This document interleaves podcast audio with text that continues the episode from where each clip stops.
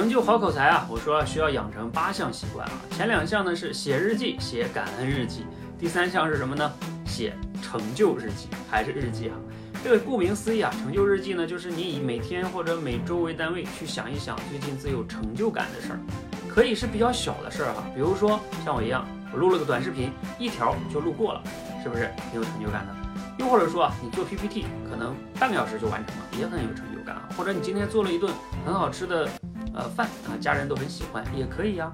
总之，去记录自己有成就感的事儿，对于口才也非常重要。为什么呢？因为啊，我上上期节目也谈到了，很多人口才不好是不自信。你经常记录自己的成就感的事儿，你会让自己发现自己原来也很厉害哈，也很有很多的优势。那这个时候你变会变得越来越自信啊，你就会变得越来越有能量。那这个时候你就会讲话也会更加的有自信。这个也是非常非常重要的哈，包括呢，经常记录这种成就事件呀，你也能深度的去分析哈，到底自己擅长做什么。所以从长远来说呢，你更好的能知道自己的优势，你就会能发挥出自己全部的潜能和价值。